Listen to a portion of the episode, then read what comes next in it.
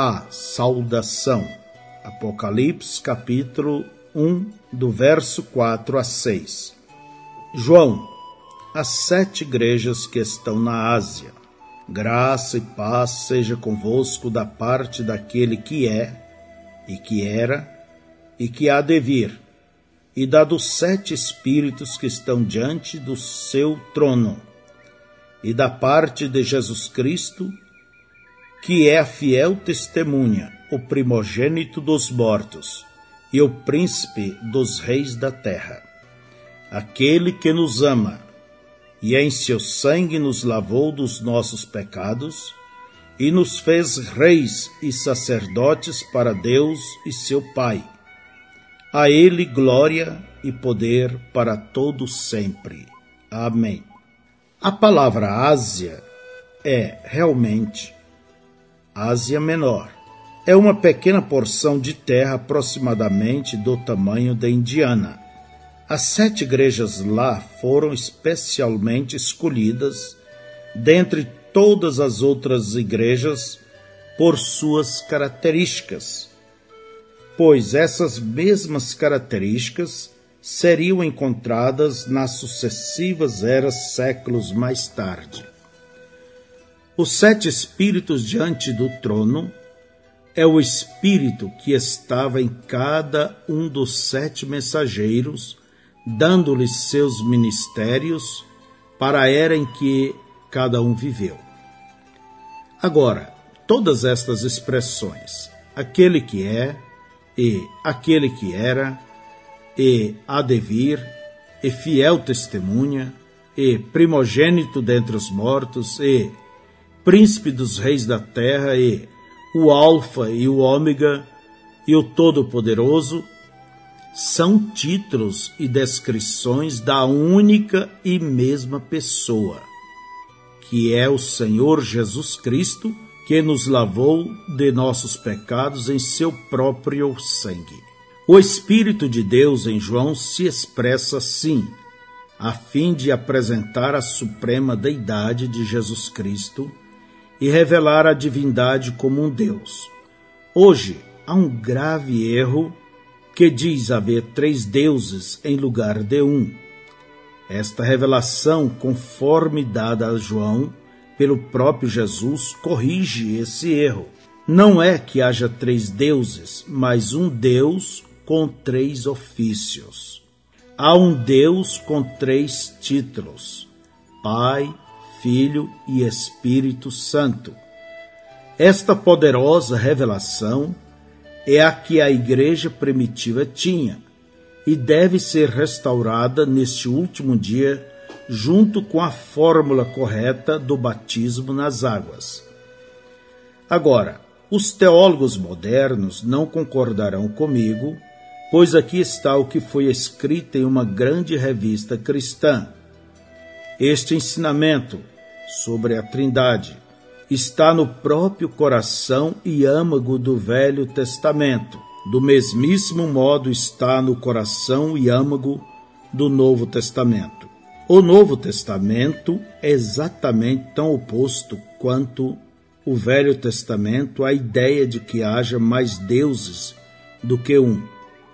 Todavia, o Novo Testamento, com igual clareza, ensina que o Pai é Deus, e o Filho é Deus, e o Espírito Santo é Deus, e que estes três não são três aspectos da mesma pessoa, mas três pessoas estando em uma verdadeira relação pessoal uma com a outra. Aí temos a grande doutrina das três pessoas, porém um Deus. Eles também afirmam: Deus, de acordo com a Bíblia, não é simplesmente uma pessoa, mas ele é três pessoas em um Deus. Esse é o grande mistério da Trindade. Claro que é. Como podem estar três pessoas em um Deus? Não só não há na Bíblia para isso, mas mostra até uma falta de raciocínio inteligente. Três pessoas distintas, embora de idêntica substância, fazem três deuses, ou a linguagem perdeu completamente seu significado. Apenas ouça estas palavras de novo. Eu sou o Alfa e o Ômega, o princípio e o fim, diz o Senhor, que é e que era e que há de vir, o Todo-Poderoso. Isto é deidade, isto não é simplesmente um profeta, um homem, isto é Deus. E não é uma revelação de três deuses, mas de um Deus, o Todo-Poderoso. Eles não acreditavam em três deuses no princípio da igreja. Você não pode encontrar esse tipo de crença entre os apóstolos.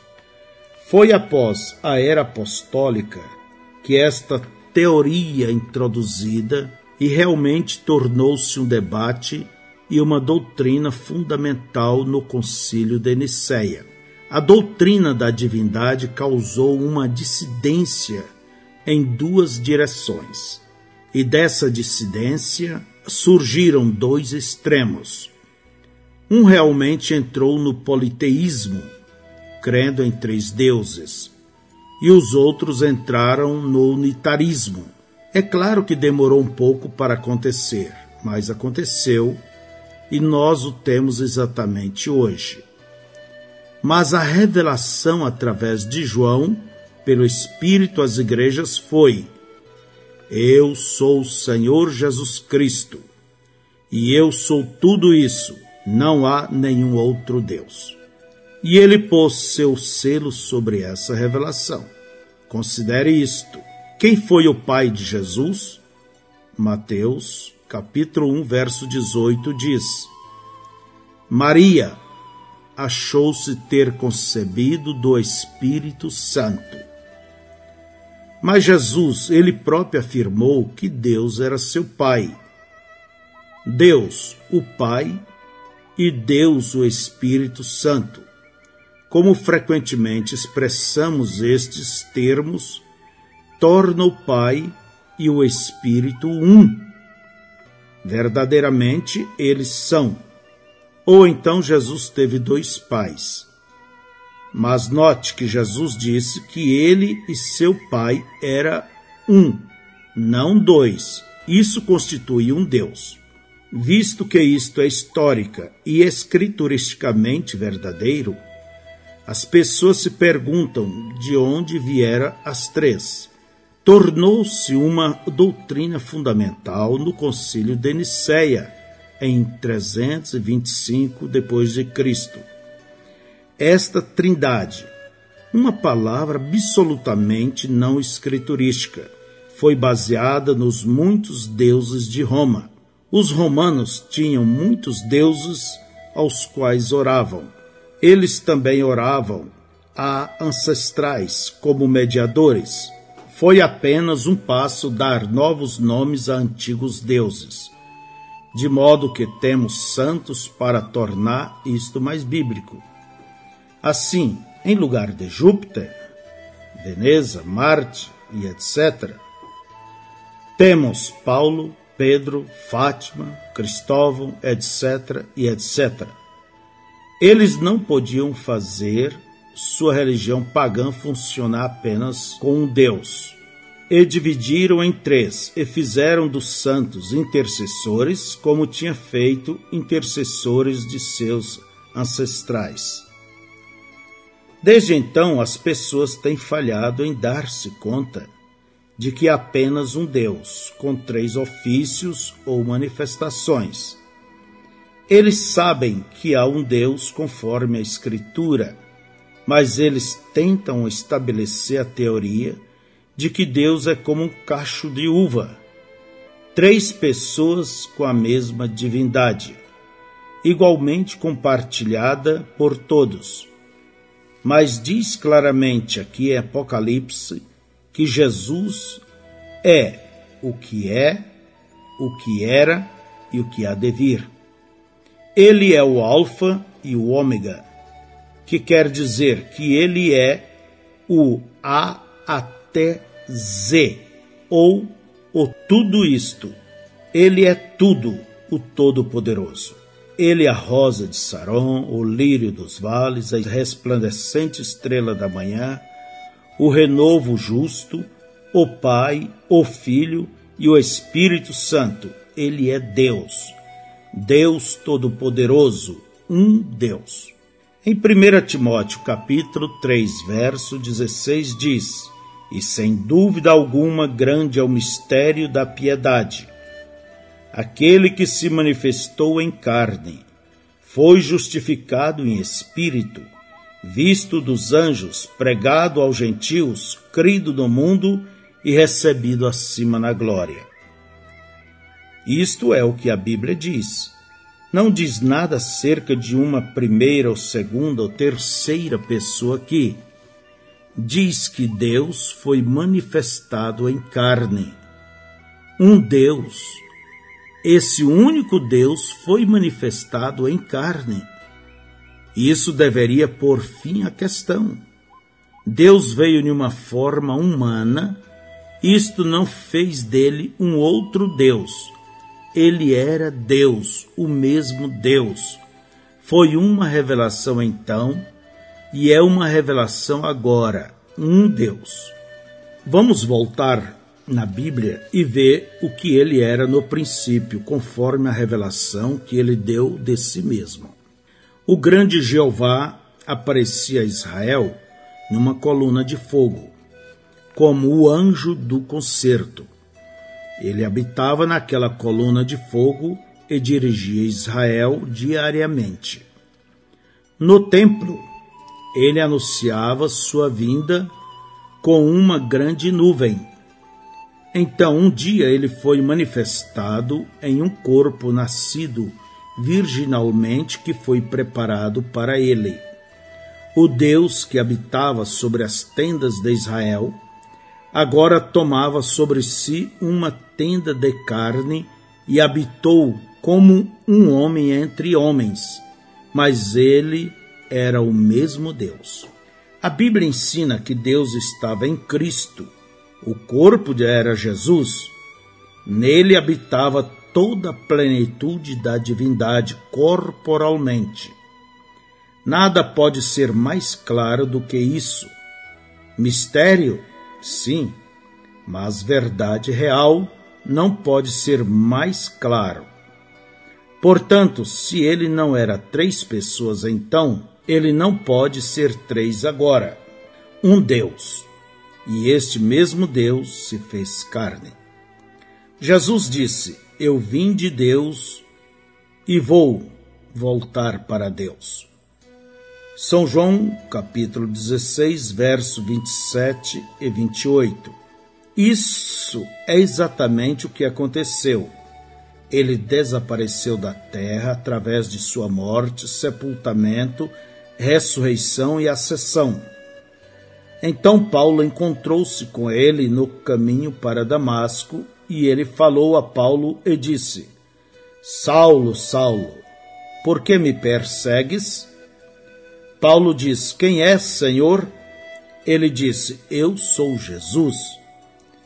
Ele era uma coluna de fogo, uma luz cegante.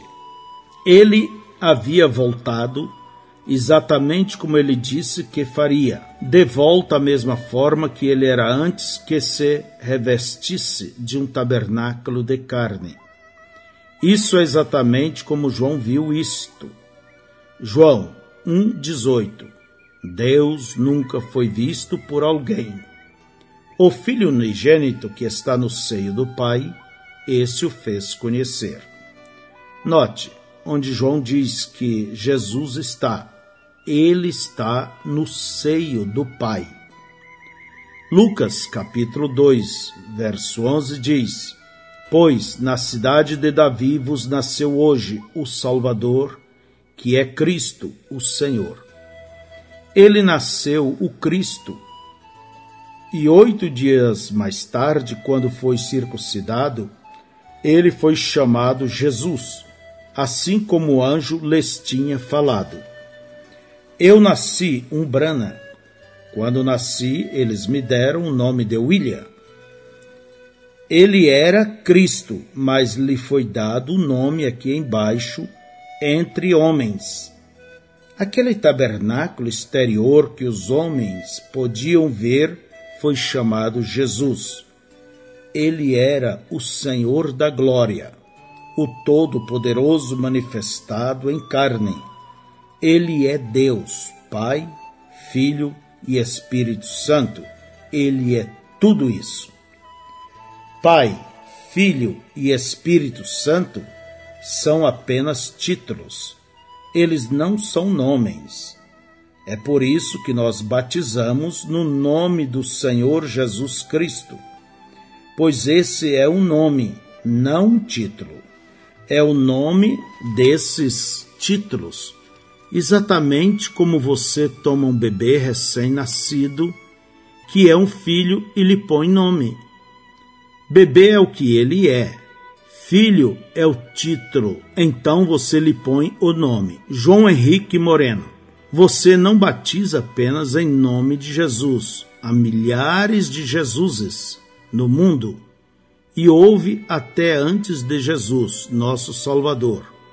Mas há somente um deles nascido, o Cristo, Senhor Jesus Cristo. As pessoas falam de Jesus ser o eterno Filho de Deus. Ora, isso não é uma contradição? Quem já ouviu falar de um filho ser eterno? Filhos têm princípios, mas aquele que é eterno nunca teve princípio. Ele é o Deus eterno, Jeová manifestado na carne. No Evangelho de São João diz: no princípio era o Verbo, e o Verbo estava com Deus, e o Verbo era Deus. E o Verbo se fez carne e habitou entre nós. Ele era a verdadeira e fiel testemunha da palavra eterna do Pai. Ele era um profeta e podia dizer o que o Pai lhe ordenava dizer. Ele disse: Meu Pai está em mim. Isso é o que Jesus, o tabernáculo, disse meu Pai está em mim. Deus tem muitos títulos: justiça nossa e nossa paz, e sempre presente, e Pai, e Filho, e Espírito Santo. Porém, ele tem somente um nome humano, e esse nome é Jesus. Não fique confuso porque ele tem três ofícios ou tem uma manifestação tríplice. Na terra, ele era um profeta. No céu, ele é o sacerdote.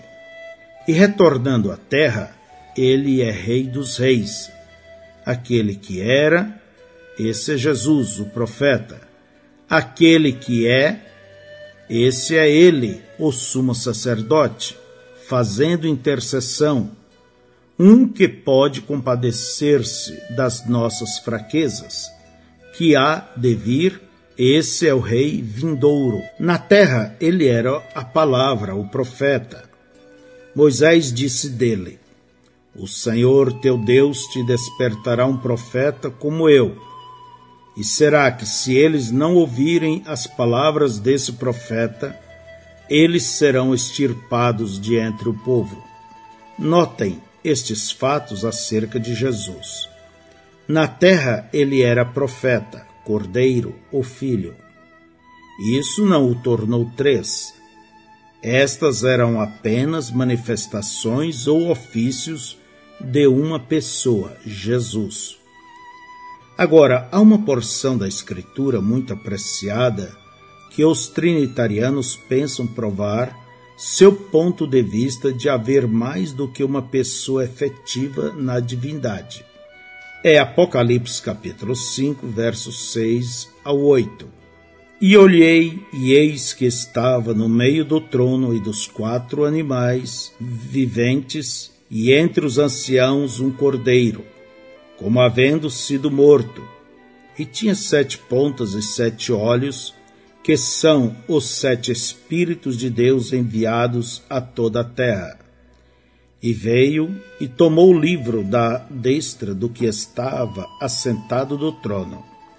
E havendo tomado o livro, os quatro animais e os vinte e quatro anciãos prostraram-se diante do cordeiro, tendo todos eles harpas e salvas de ouro, cheias de incenso, que são as orações dos santos. De fato, estes versículos, se isolados, pareceriam provar o ponto de vista deles. Note, eu disse, estes versículos isolados. Entretanto, leia Apocalipse capítulo 4, verso 2 ao 3 e do 9 ao 11. E logo fui arrebatado em espírito, e eis que um trono estava posto no céu, e um assentado sobre o trono. E o que estava assentado era, na aparência, semelhante à pedra jaspe sardônica, e o arco celeste estava ao redor do trono e parecia semelhante a esmeralda. E, quando os animais davam glória e honra e ações de graça ao que estava sentado sobre o trono, ao que vive para todos sempre, os vinte e quatro anciãos prostravam-se diante do que estavam assentados sobre o trono e adoravam o que vive para todo sempre e lançavam as suas coroas diante do trono, dizendo: Digno és, Senhor, de receber glória e honra e poder, porque tu criaste todas as coisas e por tua vontade são e foram criadas. Notem atentamente que no versículo 2 diz: um, não dois ou três, mas um, assentado sobre o trono. No versículo 3 diz: O, não os. Era na aparência semelhante à pedra jaspe. No versículo 9 diz que os animais davam honra ao não aos, que estava sentado. No versículo 10 diz que os anciãos prostravam-se diante do, não dos, que estava sentado.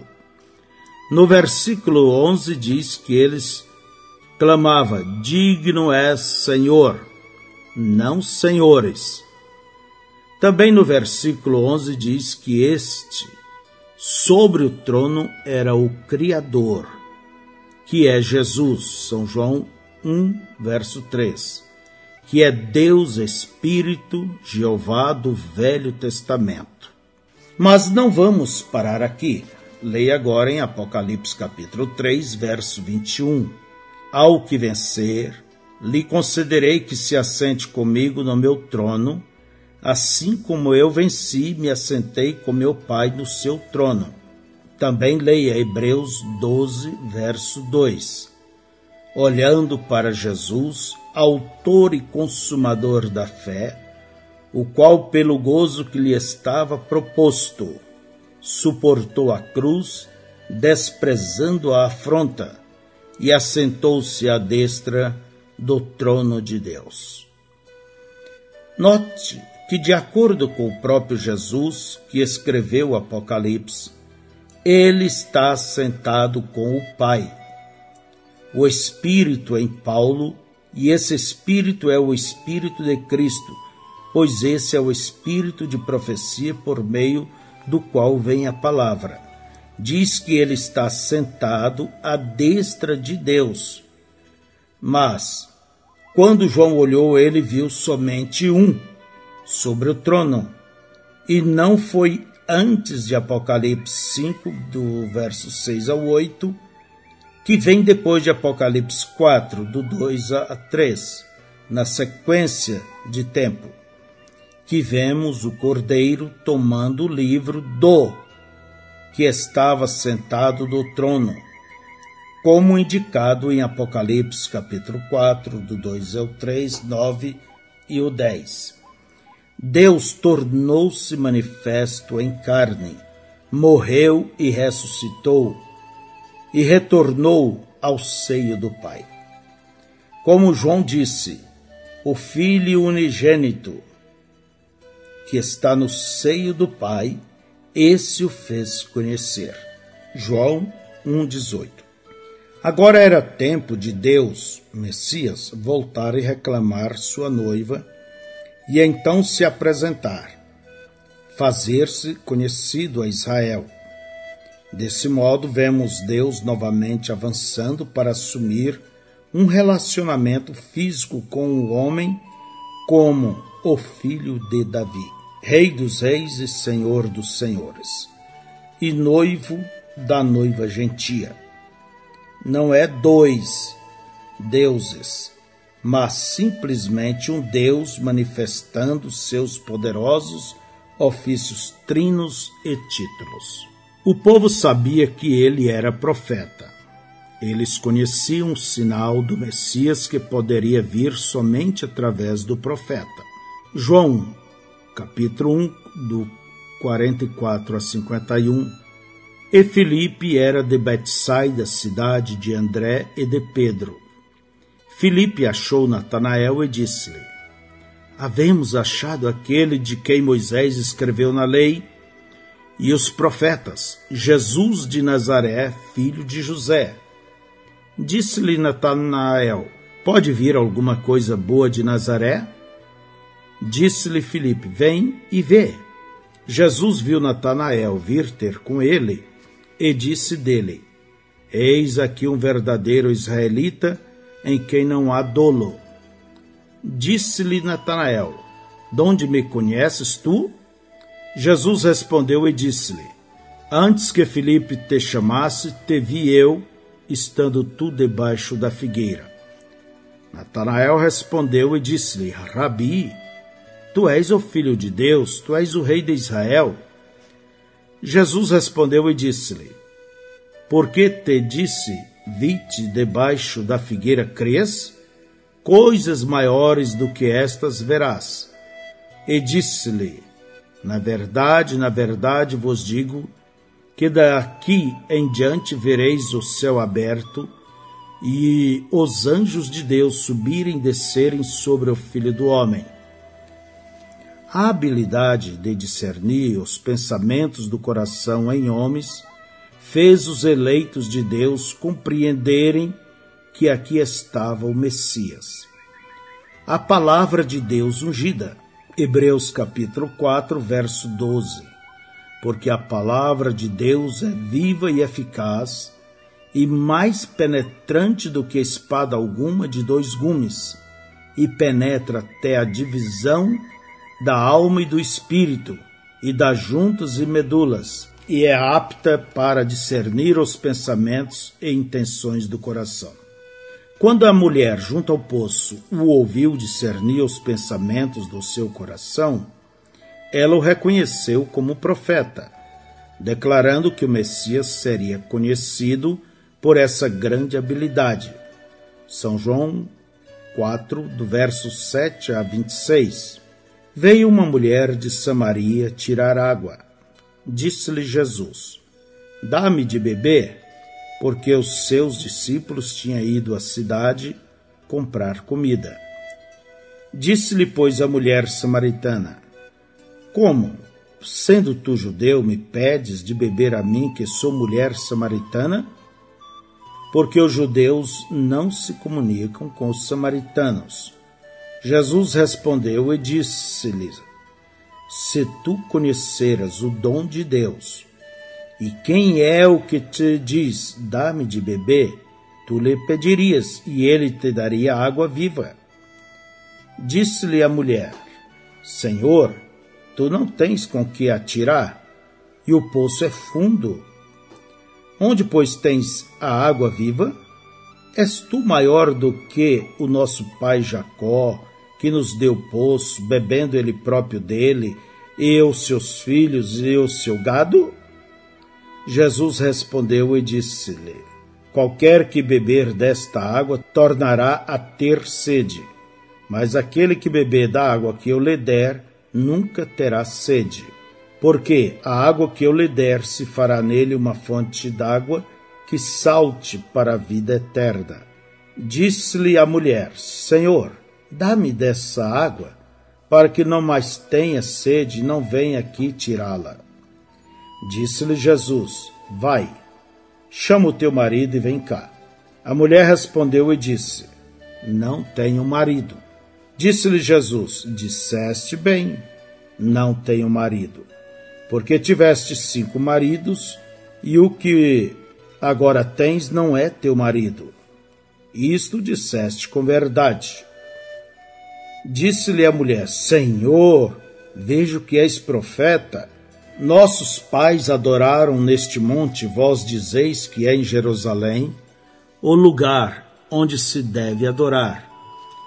Disse-lhe Jesus: Mulher, creme, que a hora vem em que nem neste monte nem em Jerusalém adorareis o Pai. Vós adorais o que não sabeis. Nós adoramos o que sabemos, porque a salvação vem dos judeus. Mas a hora vem, e agora é, em que os verdadeiros adoradores adorarão o Pai, em espírito e em verdade, porque o Pai procura tais que assim o adorem. Deus é espírito, e importa que os que o adoram o adorem em espírito e em verdade. A mulher disse-lhe: Eu sei que o Messias, que se chama o Cristo, vem quando ele vier, nos anunciará tudo. Jesus disse-lhe: Eu o sou, eu que falo contigo. Apocalipse, capítulo 5, verso 3 diz: E cantavam o cântico de Moisés, servo de Deus, e o cântico do Cordeiro, dizendo: Grandes e maravilhosas são as tuas obras, Senhor, Deus Todo-Poderoso Justos e verdadeiros são os teus caminhos, ó Rei dos Santos. Você vê isto? O Cordeiro, o sumo sacerdote, tendo seu sangue nas mãos, como expiação no propiciatório por nossos pecados. É o Senhor Deus Todo-Poderoso. Esse é o seu atual ofício. Isso é o que ele está fazendo agora apresentando seu sangue em defesa de nossos pecados. Mas um dia esse cordeiro se tornará o leão da tribo de Judá. Ele aparecerá em poder e glória e assumirá sua autoridade para reinar como rei. Ele é o futuro rei desta terra, é claro. Isso não quer dizer que ele não seja rei agora, pois ele é o nosso rei Rei dos Santos.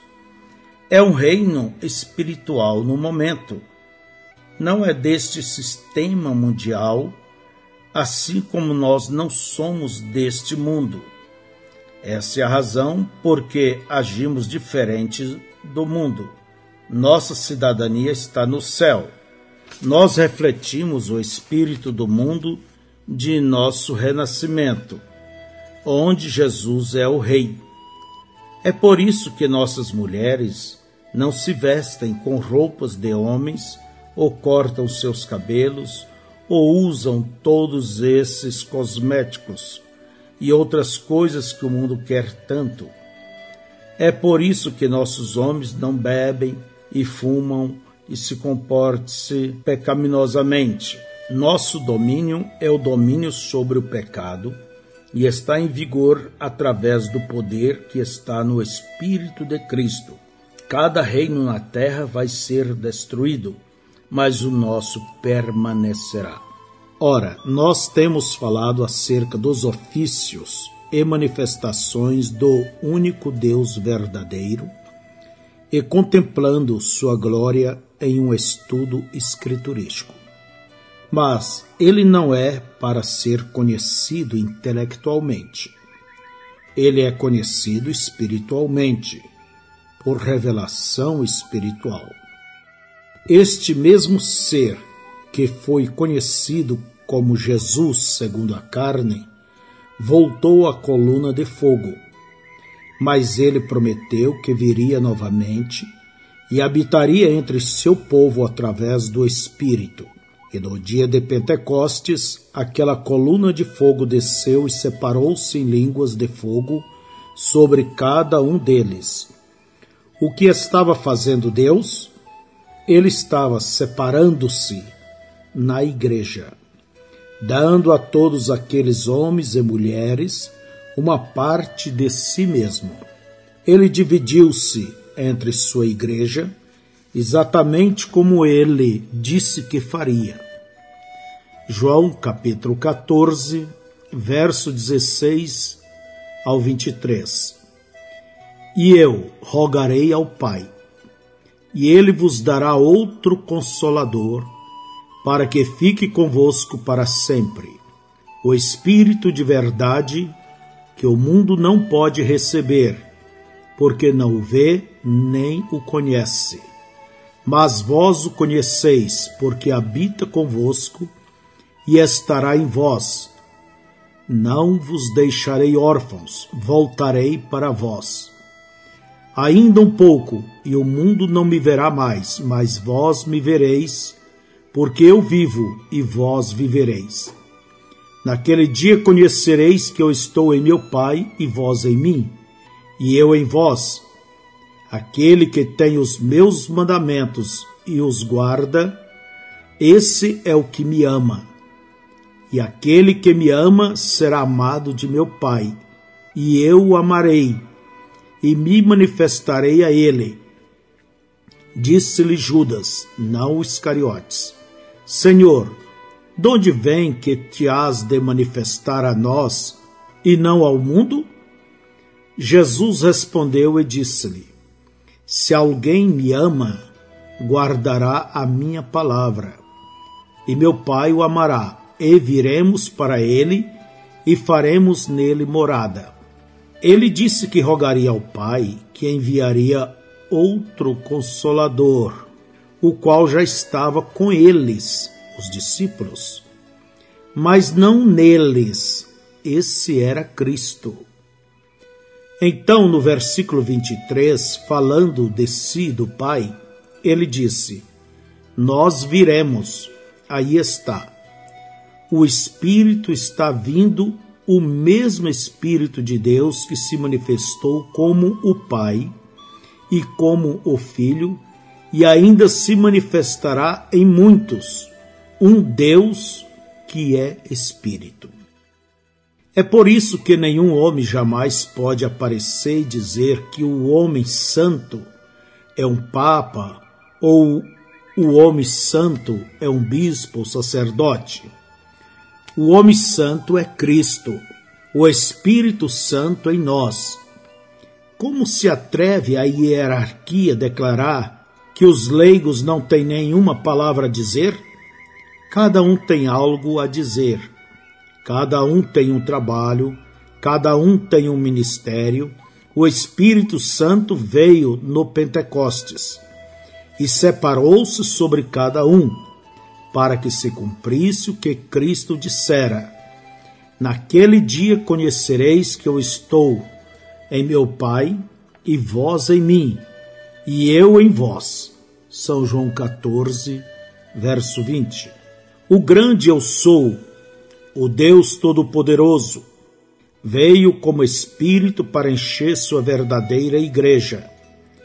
Ele tem direito de se mover onde quer que ele queira e sobre quem quer que queira. Nós não consideramos nenhuns homens santos entre nós, mas toda a verdadeira congregação do Senhor é santa, por causa da presença do Espírito Santo. É Ele, o Espírito Santo, que é santo, não a congregação em si mesma.